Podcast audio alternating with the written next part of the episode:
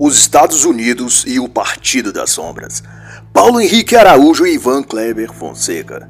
Este é um trabalho de análise literária que não visa reproduzir as opiniões e pontos de vista dos autores, e pode conter ilações, exemplificações ou comparações para com a política do dia, cultura ou eventos atuais. Paulo Henrique Araújo é brasileiro analista político e estudioso do movimento revolucionário mundial.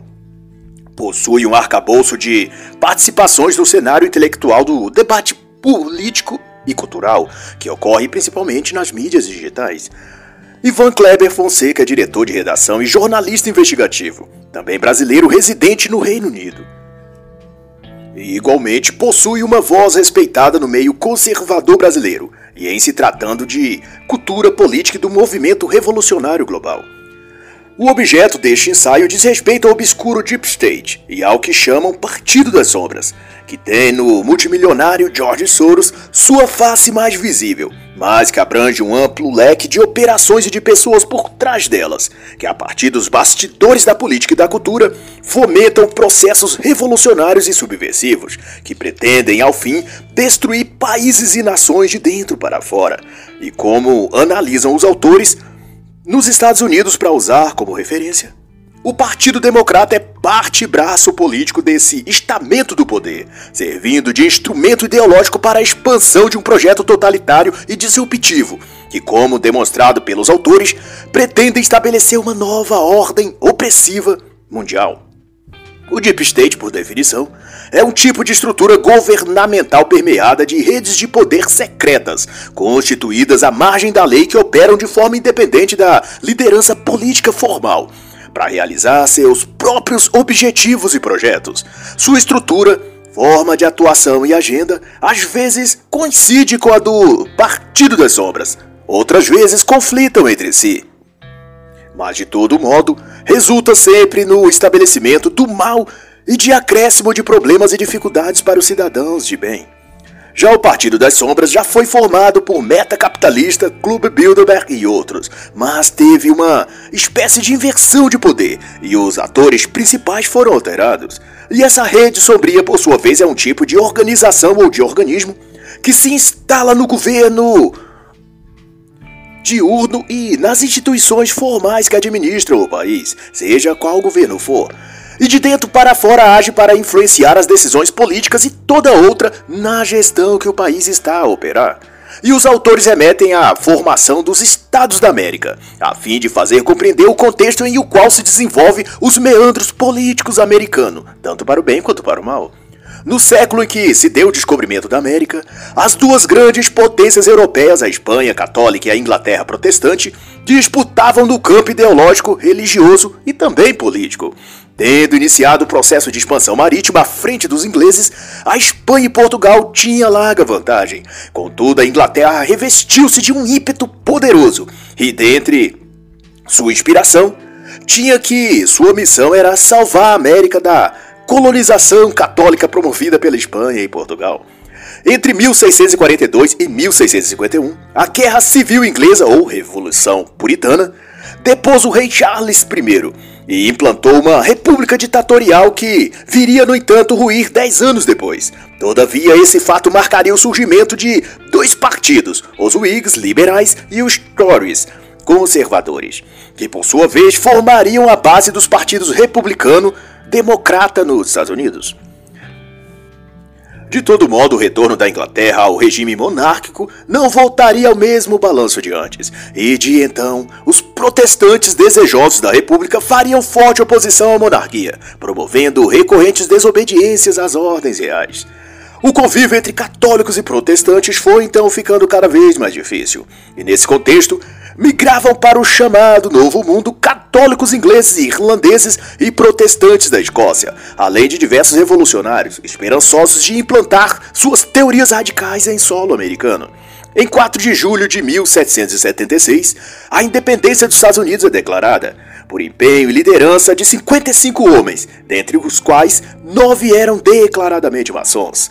E para os autores Paulo e Ivan Kleber, o texto da Declaração da Independência é em si um impedimento do avanço do Partido das Sombras no território político americano, visto que A declaração preconiza que os homens são dotados por Deus, seu Criador, de direitos alienáveis, como o direito à vida, à liberdade e à busca da felicidade, enquanto que tudo pelo que lutam para estabelecer, o Partido das Sombras milita exatamente contra esses direitos constitucionais. Isto é, o Partido das Sombras tenta impor o aborto, logo é contra a vida. Ele também defende que a liberdade e a busca da felicidade não devem ser direitos plenos, mas algo condicionado ao Estado, regulado e delimitado por ele. E o que cada americano aprendeu desde o início de sua formação, a partir do que lhe assegura a Declaração da Independência, é de que cabe ao indivíduo e não ao Estado ou partido político dizer como o cidadão americano deve viver ou como ele deve buscar a própria felicidade. Conquanto acerca dos partidos políticos, o Partido Democrata veio a surgir a partir de 1824 e o Republicano em 1854, por Abraham Lincoln, sob o lema Terra Livre, Trabalho Livre, Homem Livre. E daí em diante, a divisão entre democratas dominantes no sul e republicanos mais fortes na região norte.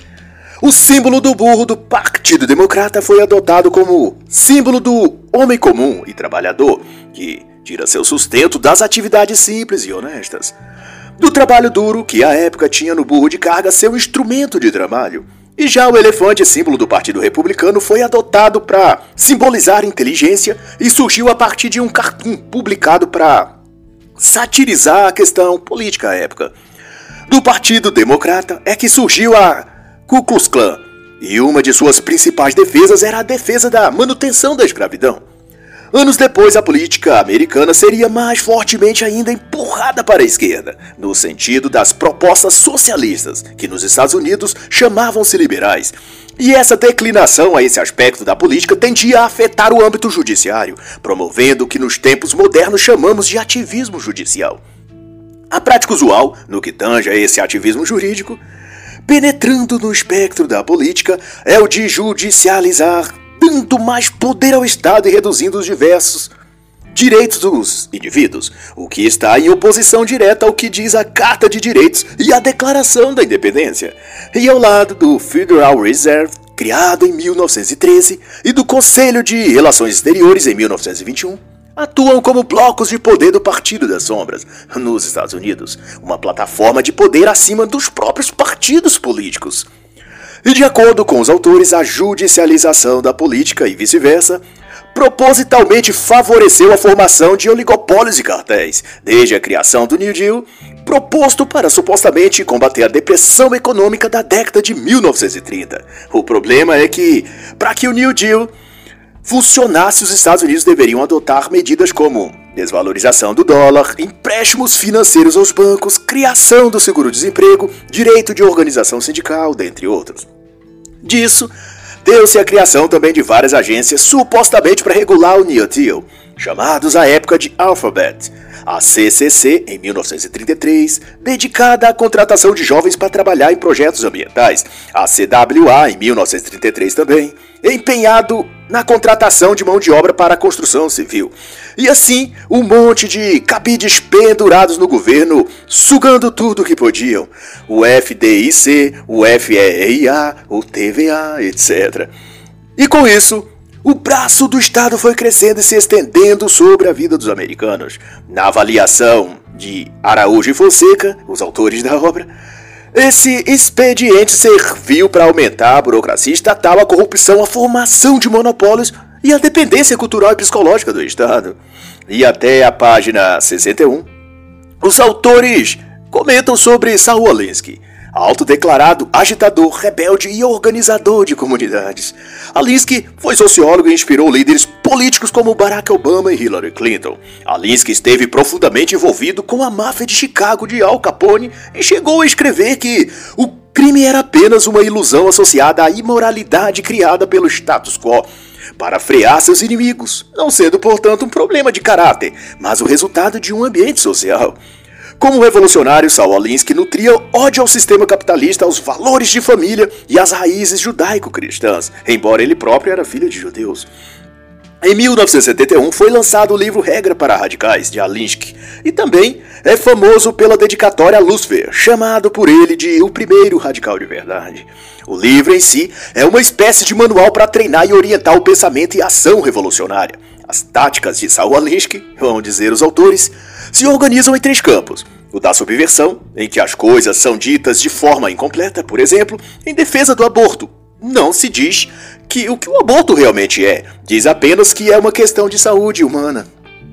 O segundo é a justificação dos meios pelos fins, isto é, vale tudo em função de atingir o objetivo final. Se aliar, por exemplo, a um opositor para derrubar um inimigo mais forte, é dizer uma coisa e fazer outra, etc. E o terceiro campo é a destruição do oponente. A ideia não é apenas vencer o adversário, mas destruí-lo completamente, extirpá-lo da face da terra. Não é bastante vencer o oponente, mas deve-se apagar completamente a sua existência. E um ponto também abordado por Paulo Henrique e Kleber Fonseca é de que as ideias de Alinsky têm como fundamento o uso da linguagem para enganar. Se o sistema rejeita o socialismo, vão dizer eles, os revolucionários não usarão essa palavra, e sim justiça social. Se as pessoas rejeitam o aborto, irão falar em saúde reprodutiva da mulher e assim por diante. E como se vê, a mentira é o eixo fundamental das técnicas de Alinsky. É travestir-se de sujeito revolucionário, de radical, para uma imagem de bom moço e pessoa da paz. Paulo Henrique e Ivan Kleber citam um exemplo no Brasil, de 2002, em que a imagem tradicional do então candidato à presidência Luiz Inácio Lula da Silva foi de um sujeito de barba desgrenhada, péssima dicção, etc., para o Lula Paz Amor, de fala macia, barba feita, cabelo penteado e sorridente.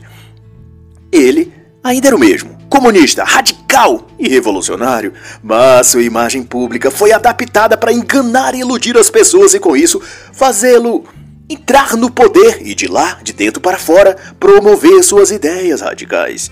Para os revolucionários, a política é uma religião, e tudo o que visam é promover a revolução e atingir o poder.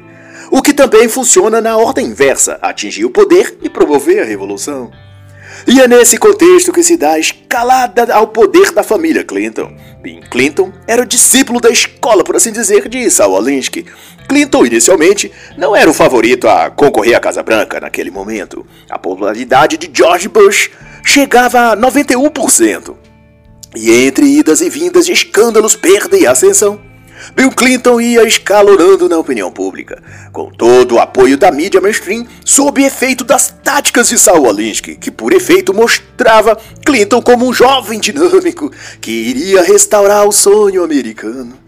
E em 3 de novembro de 1992, Bill Clinton era então eleito pelo Partido Democrata. E o que ficou claro, dentre outras nuances, é que candidatos revolucionários dependem de escândalos ou eventos sociais adversos impactantes para que subam ao poder.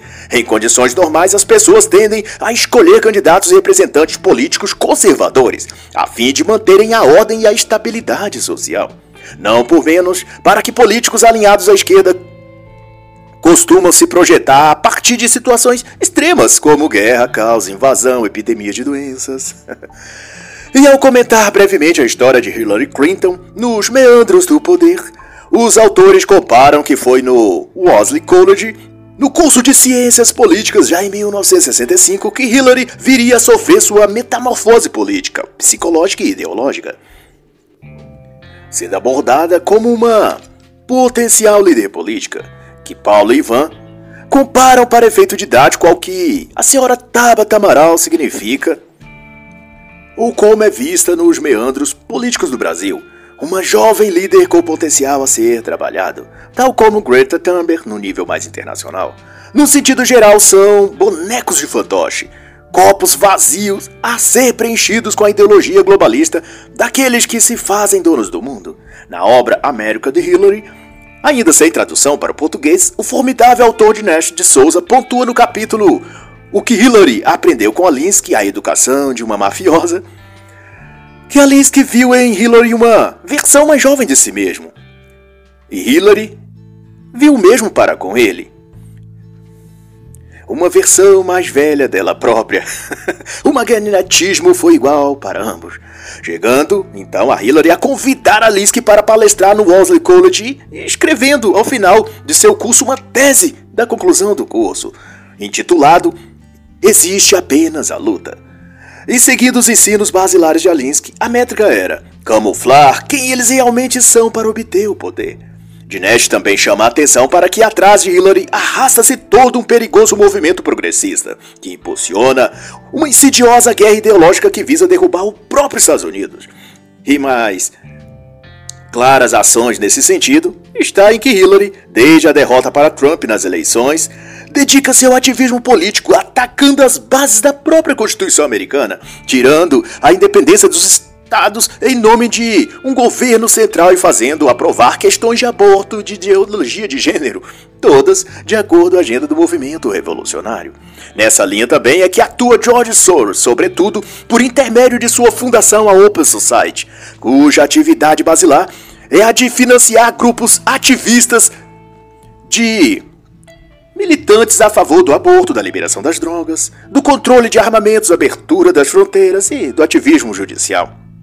Em 1995, Soros teria admitido numa entrevista à PBS TV que tinha acesso à administração Clinton e que trabalhavam como uma equipe. O próprio programa Obamacare, antes disso, era Hillary Care e consistia em propostas vindas da Open Society, com viés de projeto humanitário para a saúde. Soros investiu à época 45 milhões de dólares em campanhas e financiamentos de grupos voltados à aprovação do projeto. Isso demarcava o estabelecimento do Partido das Sombras no governo americano. Os autores reforçam ainda que a atração do Partido das Sombras se dá por meio da voz ativa nas pautas da política americana, financiando campanhas publicitárias e discussões na mídia, influenciando a opinião pública em torno de uma ideia todas, como se pode ver, de cunho progressista.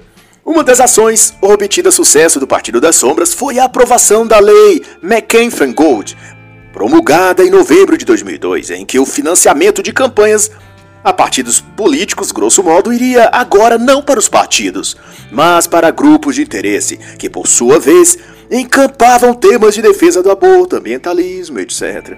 O Partido das Sombras reúne pessoas poderosas da indústria, da própria política, da mídia e do Vale do Silício, e atualmente é a verdadeira voz ativa por trás do Partido Democrata.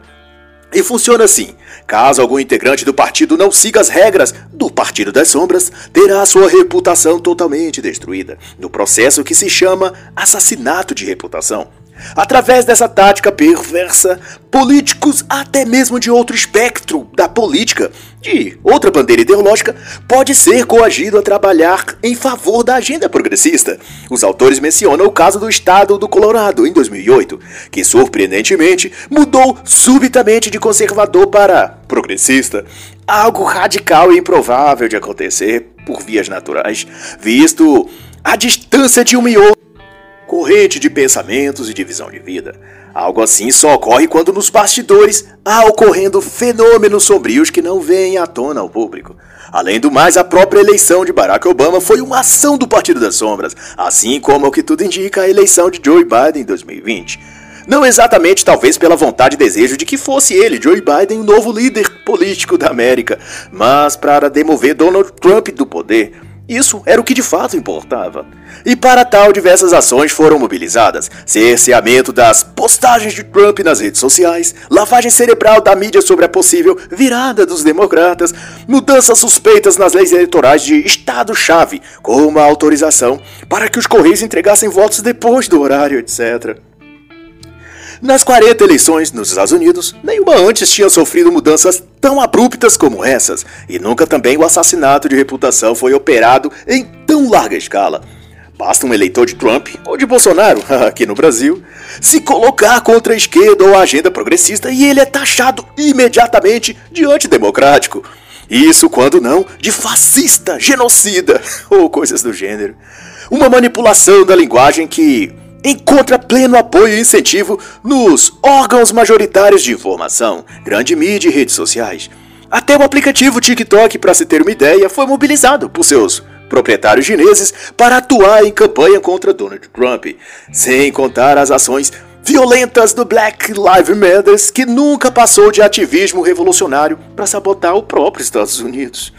E em tudo isso ressalta-se que o estrago foi de tal magnitude porque os aliados de Trump, seus opositores, aliás, seus supostos apoiadores, que no fundo são opositores, do próprio Partido Republicano, não tinha eles próprios apoiado então presidente Trump.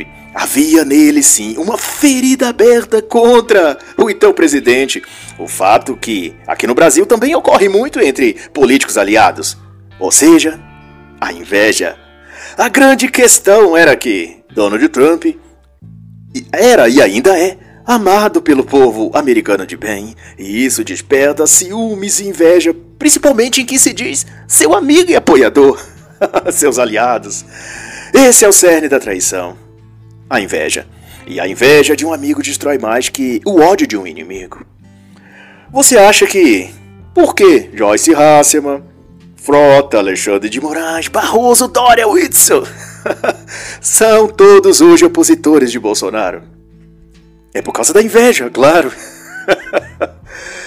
e assim encerra a análise da obra Os Estados Unidos e o Partido das Sombras, de Paulo Henrique Araújo e Ivan Kleber Fonseca.